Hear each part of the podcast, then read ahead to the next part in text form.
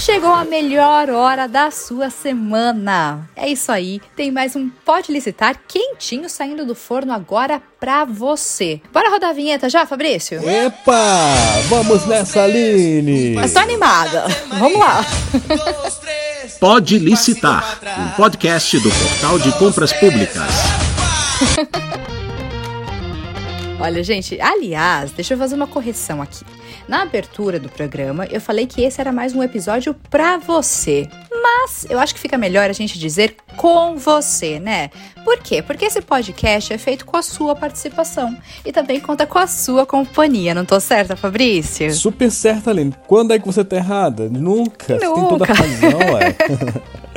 e a prova disso que você falou é exatamente o que vamos fazer aqui hoje. Este episódio, Aline, vai ser assim, inteiramente dedicado a responder às dúvidas e questões que foram enviadas pelos nossos ouvintes. Olha que bacana, olha Eba! que interatividade. Não, eu, eu fico olha muito empolgada. Coisa... Não é? Isso, isso. Isso é viver, isso é coisa viva, tá isso. acontecendo aqui, ó, de Isso verdade, é o pode né? licitar, minha gente. Exatamente. E essas dúvidas, Aline, elas chegaram é, pelo nosso e-mail, né? É o imprensa@portaldecompraspublicas.com.br e que representam aí várias solicitações de empresários que estão começando a participar das licitações e precisam, claro, sempre, né, de esclarecimentos corretos. Isso, ou seja, né, empresários que já descobriram que as licitações são um excelente caminho para virar aquela chave do sucesso nos negócios, né, Fabrício? E claro, descobriram também que o portal de compras públicas tem as melhores soluções para participar das licitações. Nossa senhora, Aline, você hoje está, olha, você hoje é, é, é a senhora das licitações, viu? Ah, você tá certa em tudo aqui, Aline. Ah, gente, ó, viu? Participar do Pode Licitar é nisso. Você vai ficar craque cada vez mais. Fica. Ó, e quem está com a gente hoje para ajudar a sanar as dúvidas dos ouvintes é o grande entusiasta das licitações públicas, é o empresário que é um dos campeões de vendas em licitações além de palestrante e autor de livros sobre certames. Quem é ele, Aline? Quem é ele, Aline? Uma autoridade, né, Fabrício? Rodolfo, é a autoridade. É o Rodolfo dos Anjos. Arrasou, sempre arrasando, né, Fabrício? Então vamos, que eu tô curiosa. Bora rodar Bora. a vinheta daquela do portal respondendo ao ouvinte, né? Vamos lá. Vamos lá, roda a vinheta, Fabrício. Ops. A pessoa fala com ela mesma, né? Fala aí, fornecedor. Olha, Rodolfo dos Anjos, muito bom que você está aqui com a gente, nosso parceiraço, falando aqui com o público do portal. Então a gente já começa respondendo pergunta, porque por aqui é assim, né, Rodolfo? Olha, quem pergunta pra gente é a empresária Janaína Gonçalves, de Minas Gerais, e ela quer saber do básico. Vamos lá. Como começar a participar de licitações? É maravilha. Para responder a Janaína né, e todos os nossos ouvintes, é, eu já quero colocar, é, começar aqui falando que qualquer pessoa, qualquer empreendedor pode vender para o governo. Né? Muitas pessoas têm essa dúvida se o MEI pode vender para o governo, se a microempresa, se a empresa de pequeno porte pode vender para o governo, se o autônomo pode vender para o governo. E a resposta é que todo mundo pode e deve ter o governo como cliente. O maior comprador do país, indiscutivelmente, é o governo. E como é que funciona todo esse processo? Como que uma empresa, como que uma pessoa, ela se, ela começa aí eh, a vender para o governo? A primeira coisa que ela tem que fazer é ver né, quais são os portais. Aí nós temos vários portais hoje onde os órgãos eles anunciam o que eles estão querendo comprar. É o mercado de, de, vendas para o governo, diferente do modelo tradicional, o cliente ele anuncia, ele fala o que ele quer comprar. Você simplesmente vê o que ele quer comprar, se habilita, se credencia no portal onde ele está anunciando, participa e faz a venda. Simples assim. Então, a primeira coisa é que qualquer empresário, qualquer empreendedor tem que ver é, beleza, qual é o portal que eu vou estar utilizando para é, achar minhas oportunidades? Nós temos vários portais. Um portal excelente, o portal de compras públicas, que tem milhares de oportunidades todos os dias que qualquer empreendedor, qualquer autônomo, qualquer MEI, qualquer empresário, qualquer pessoa pode ir lá ver o que o cliente, né, no caso o governo, os órgãos públicos estão anunciando, é, o que eles estão precisando, e eles, eles precisam né, de todos os tipos de produto e todos os tipos de serviço.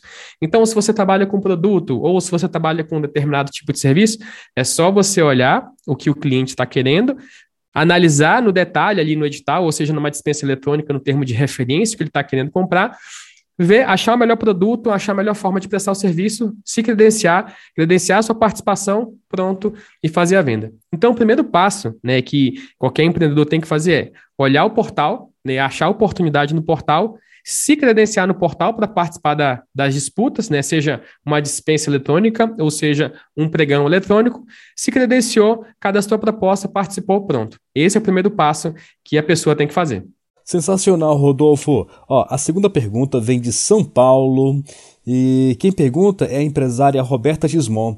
Ela quer saber o seguinte: preciso estar com as contas da empresa em dias para participar das licitações? Ixi, e aí, Rodolfo? Olha, Roberta e todos os nossos ouvintes aqui, para você participar é, das licitações, o principal ponto que você tem sempre que ficar atenta é com relação à documentação.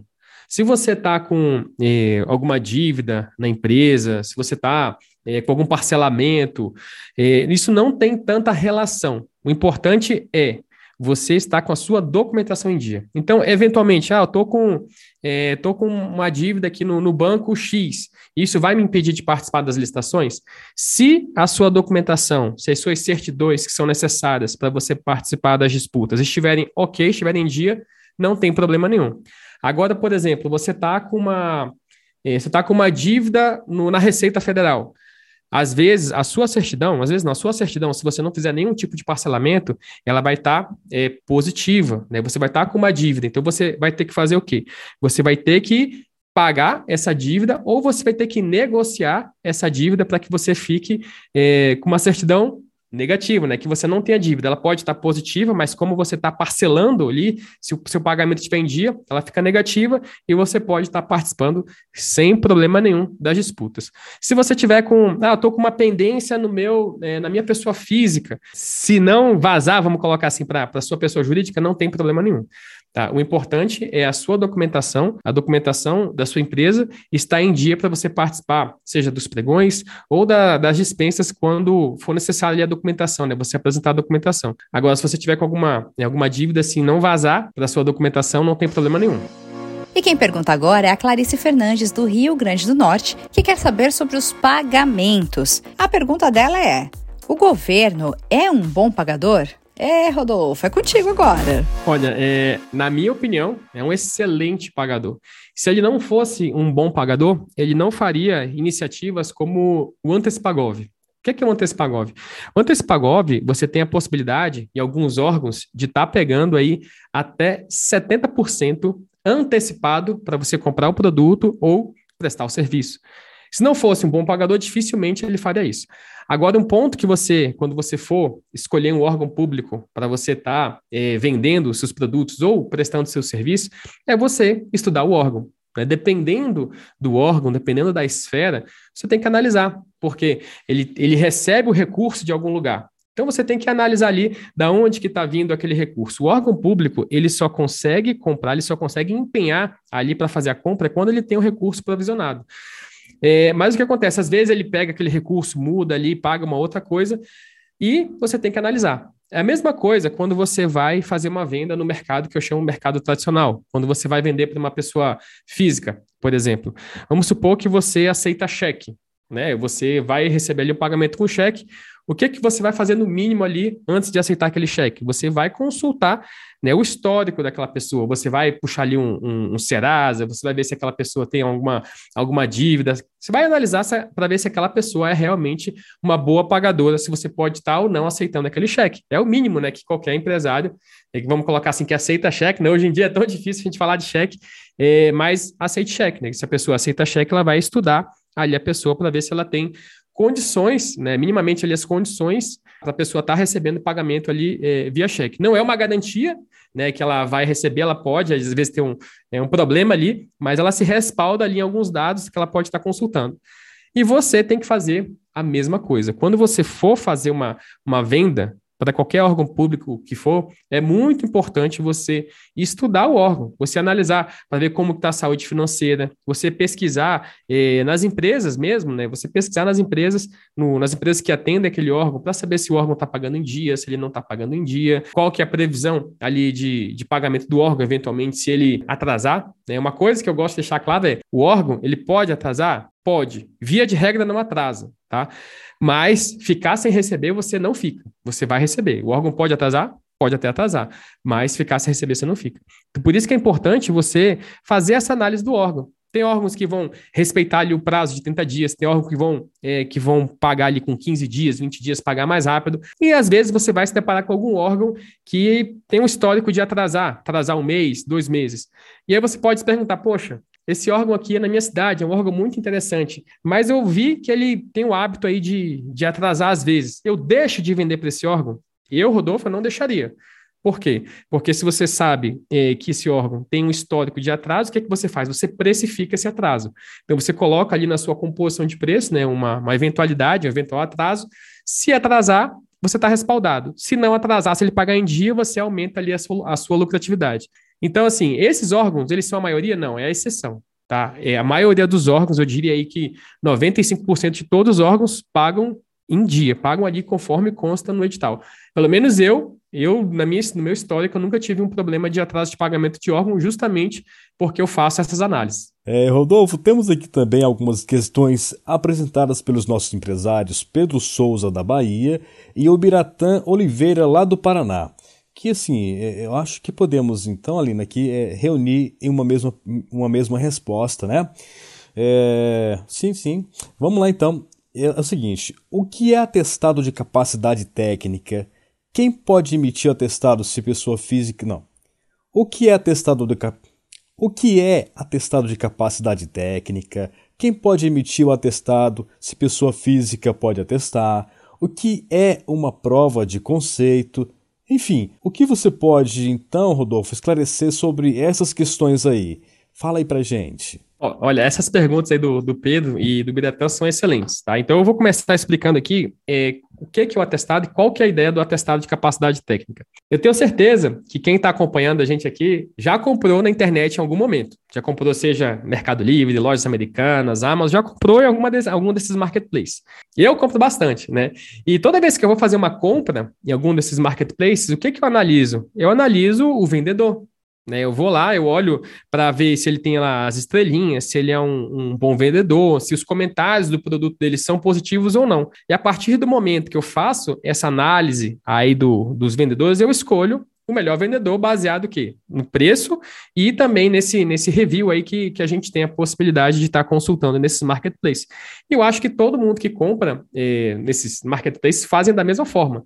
Né? Se a pessoa não tem ali as estrelinhas, não tem nenhuma boa recomendação, você já faz aquela compra ali, opa, eu vou comprar no escuro aqui, vou, vou arriscar para ver se está certo. E quando a gente pensa eh, no atestado de capacidade técnica, é a mesma ideia.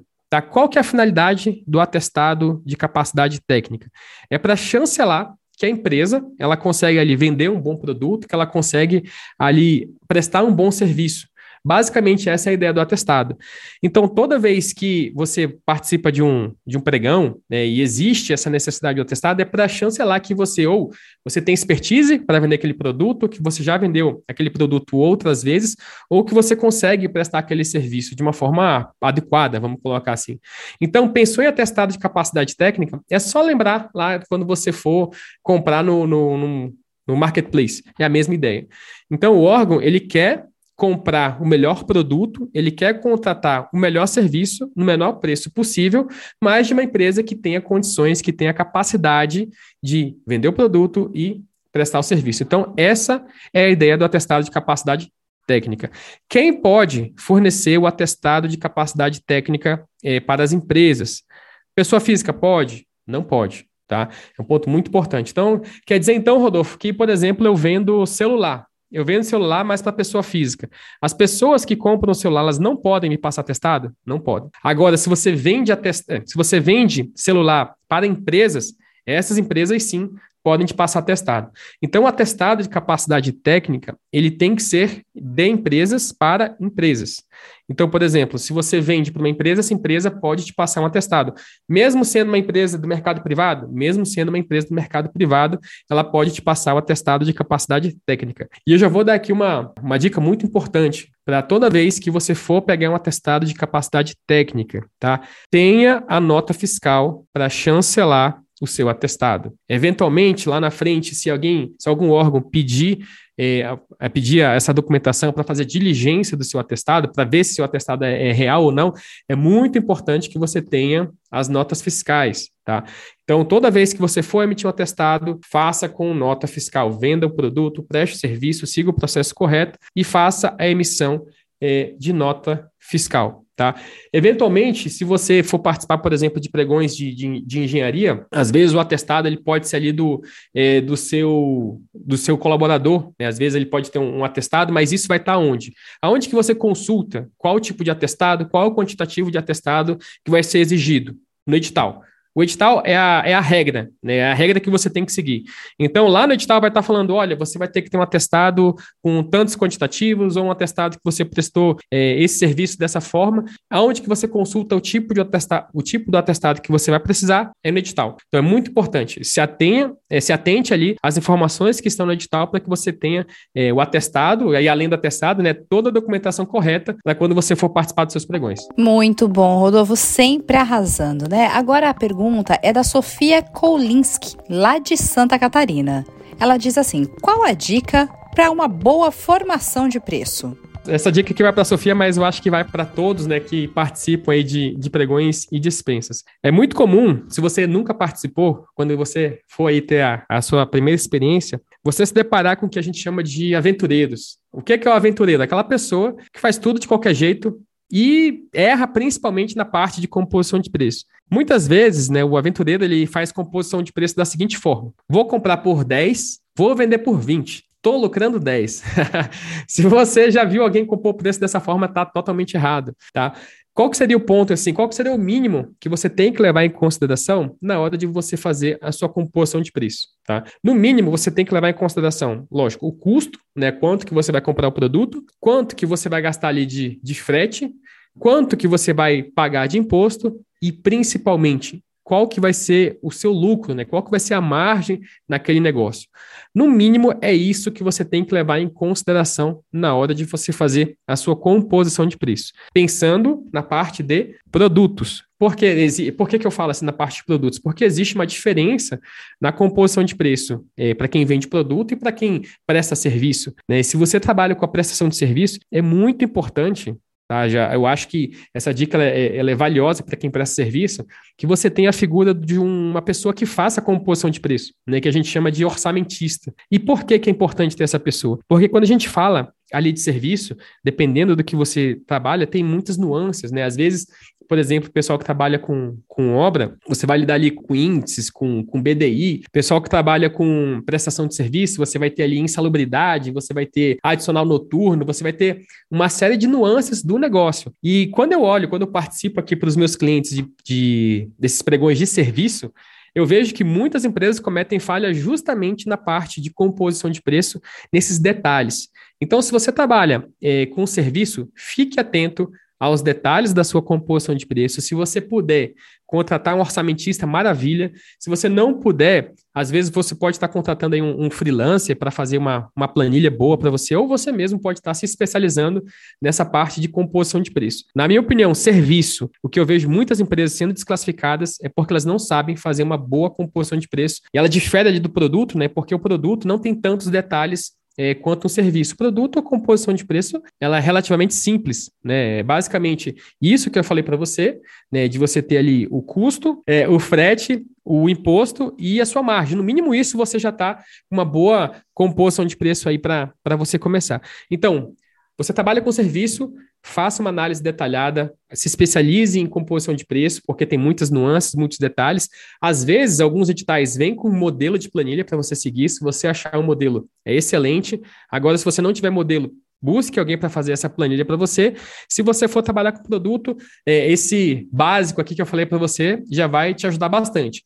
Agora, quando você for participar é, dos seus pregões ou das suas dispensas, você viu alguém baixando o preço, tranquilo, tranquilidade. O que, é que você vai fazer? Você vai se posicionar respeitando o seu preço, o preço mínimo. Eu costumo falar que para você ganhar um pregão, uma dispensa eletrônica, ganha quem tem a melhor estratégia. Se você fizer o dever de casa muito bem feito, analisar o mercado, analisar o produto, analisar toda a parte do serviço, você vai se posicionar e tenho certeza que você vai ter ótimos resultados se posicionando né, estrategicamente, depois derrubando seus concorrentes. É, Rodolfo, agora escuta essa aqui. A Ana Parreiras, que é empreendedora no Espírito Santo, nos faz uma questão fazendo um trocadilho, tá? Com a palavra edital. É, a Ana é espirituosa, né? Já começaram os trocadilhos aí, né? Bom, ó, ela diz o seguinte, a Ana, né? É, certa vez ouvi um ditado. Edital, em outras palavras, é de tal pessoa. Isso é verdade, Rodolfo.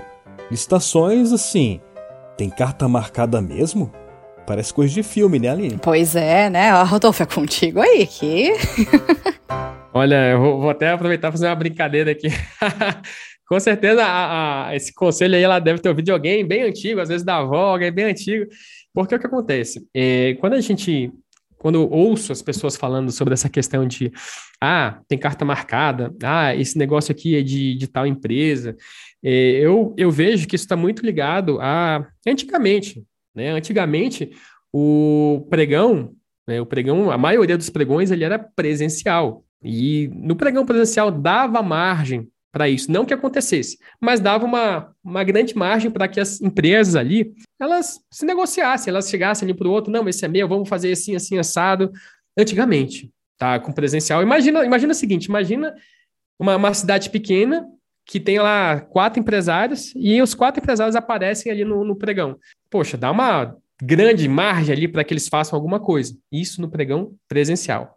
Hoje, 99% dos pregões eles acontecem na modalidade eletrônica. Né? Essa nova lei de licitações, na minha visão, ela vem para quase que aniquilar o pregão presencial. Por um órgão fazer um pregão presencial, tem que ter uma justificativa muito grande. E por que disso? Porque no pregão eletrônico, o processo é totalmente transparente. Não tem essa de, ah, editar a empresa, carta marcada. Ninguém sabe contra quem está disputando ali. Você não sabe é, qual a marca do seu concorrente, você não sabe se ele é da sua cidade, você não sabe se ele é do norte, se ele é do sul.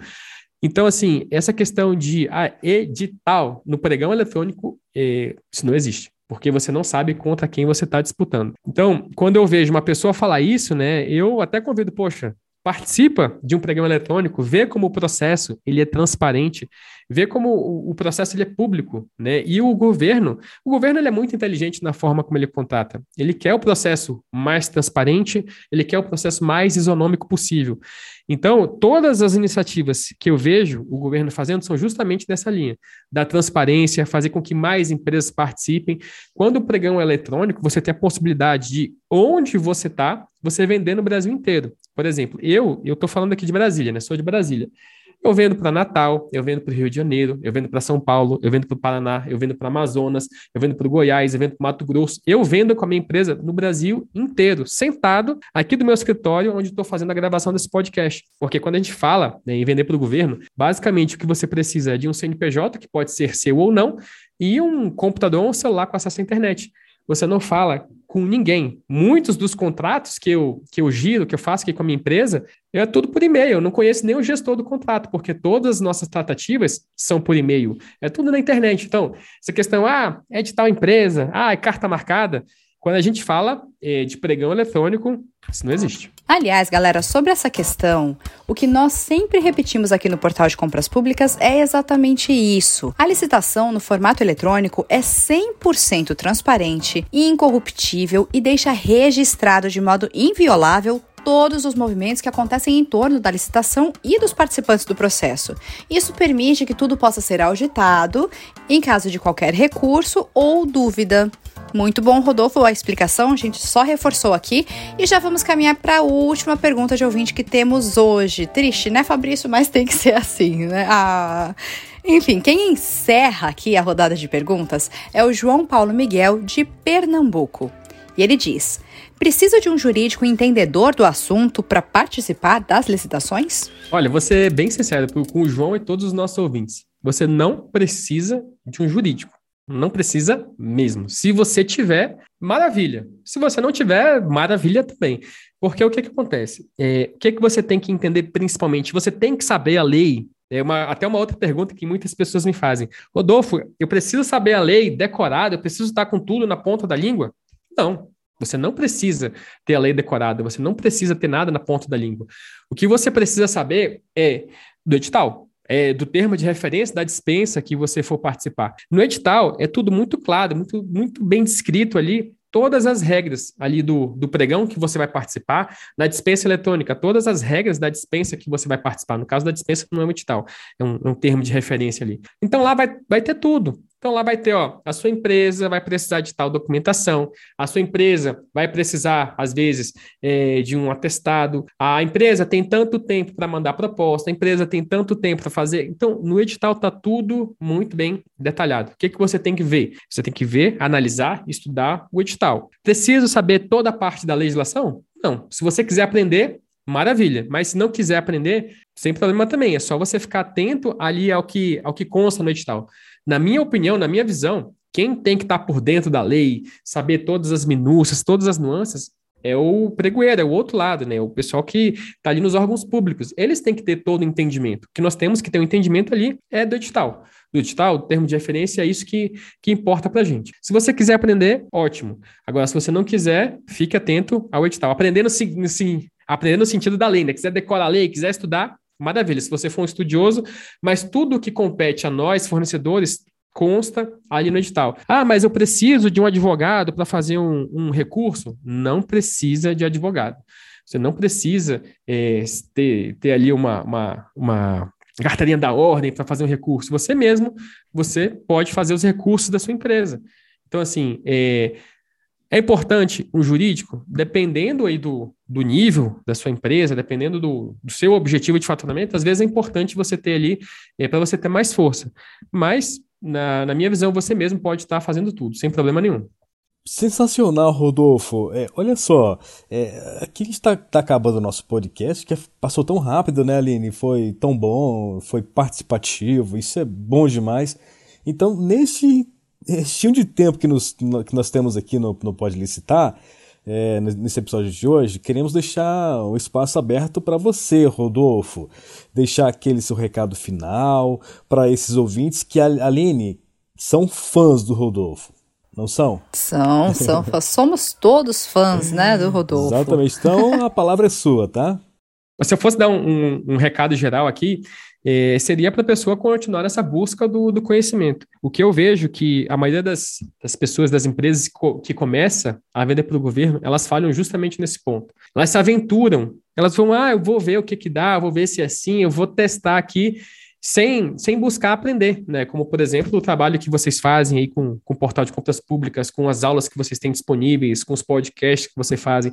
Quem está nos ouvindo aqui, eu tenho certeza que já está na frente de muitas empresas é, que estão começando agora, porque você já tem informações valiosas para você começar. Então, o principal ponto para você que está começando agora é buscar o conhecimento. Se você começa com conhecimento, você já, já economiza bastante, você é, deixa de perder muito dinheiro. Então, busque, é, busque estar tá acompanhando aqui a, o material do portal. Se quiser me acompanhar, no, eu tenho um canal no YouTube, tenho um Instagram também, você pode me acompanhar lá no Rodolfo dos Anjos Oficial. Eu disponibilizo muito conteúdo gratuito justamente para mostrar o que você tem que fazer, o jeito certo de você começar. Porque se você começar de qualquer jeito, né, é, no mínimo, que vai acontecer com você é você se frustrar. Poxa vida, não consigo ganhar, o pessoal só joga o jogo do preço, e às vezes você vai nessa de jogar o jogo do preço, de você fazer as coisas de qualquer jeito, e você pode ali até mesmo perder dinheiro. Então, comece do jeito certo, fazendo o melhor investimento que você pode fazer, que é justamente em capacitação. Porque depois que você aprende por exemplo, tudo que a gente passou aqui para você, essa questão do, do, atestado, da formação de preço, como que você começa, é seu. Eu não posso chegar agora e tirar isso de você, você já sabe. Então, quando você for participar do, do seu pregão, quando você for fazer a sua composição de preço, você já sabe que, no mínimo, você vai olhar alguns pontos. Se você for para a parte de serviço, você já sabe o que você tem que fazer. Então, o conhecimento ele é muito valioso. Uma vez que você aprende, é seu, ninguém te tira. Então, começa do jeito certo, se capacita, aprende, que eu tenho certeza que os resultados que você vai colher vão ser muito maiores do que, às vezes, aquele resultado que você começa ali de qualquer jeito, sem buscar um conhecimento. Muito bom, muito bom. E assim, nós queremos então agradecer de coração a participação do empresário, campeão de licitações, criador do licitante extremo, Rodolfo dos Anjos, aqui no Pode Licitar. Muito obrigada mesmo, Rodolfo. E agora, eu sei que você já deu as suas palavras finais assim, mas fala um pouquinho mais, se despede da gente. Precisando, estou à disposição. Abraço. Muito obrigado, Rodolfo. Isso é demais, viu? É, e você, ouvinte, tem outras dúvidas? Quer saber mais? Escreva para nosso e-mail imprensa@portaldeCompraspublicas.com.br só aquele aviso nos, nos, nas redes sociais do portal de compras públicas, sempre é colocado lá a, a postagem do Pode Licitar, então você pode é, curtir, comentar, deixar uma sugestão, né? nas, suas, nas suas plataformas de áudio, Spotify, SoundCloud, Deezer, você pode inclusive copiar o link lá e compartilhar com o seu amigo, com aquela pessoa que está começando também, que se interesse pelo assunto, né, Aline? Que é só copiar o link do, do, do episódio e compartilhar até mesmo nas suas próprias redes sociais você tem essa liberdade de fazer. Isso é tão legal, né, Aline? Sim, não, com, copiar e colar nesse caso tá liberado, viu, pessoal? e é muito bom. É isso, Fabrício, hoje? É isso, acabou. Olha só. Ah, acabou. Pois é, a gente podia fazer mais uma rodada depois, viu? Com vocês Nossa. participando aqui com a gente, né? Mas isso, isso fica pro futuro. Fica. Bem então, próximo. Bem próximo. Acabou então. Acabou, Aline. Tchau para você, Aline, para os nossos ouvintes, para o Rodolfo mais uma vez, obrigado. E até a próxima, gente. Abraço, tchau, tchau. Você ouviu Pode Licitar, o podcast do Portal de Compras Públicas.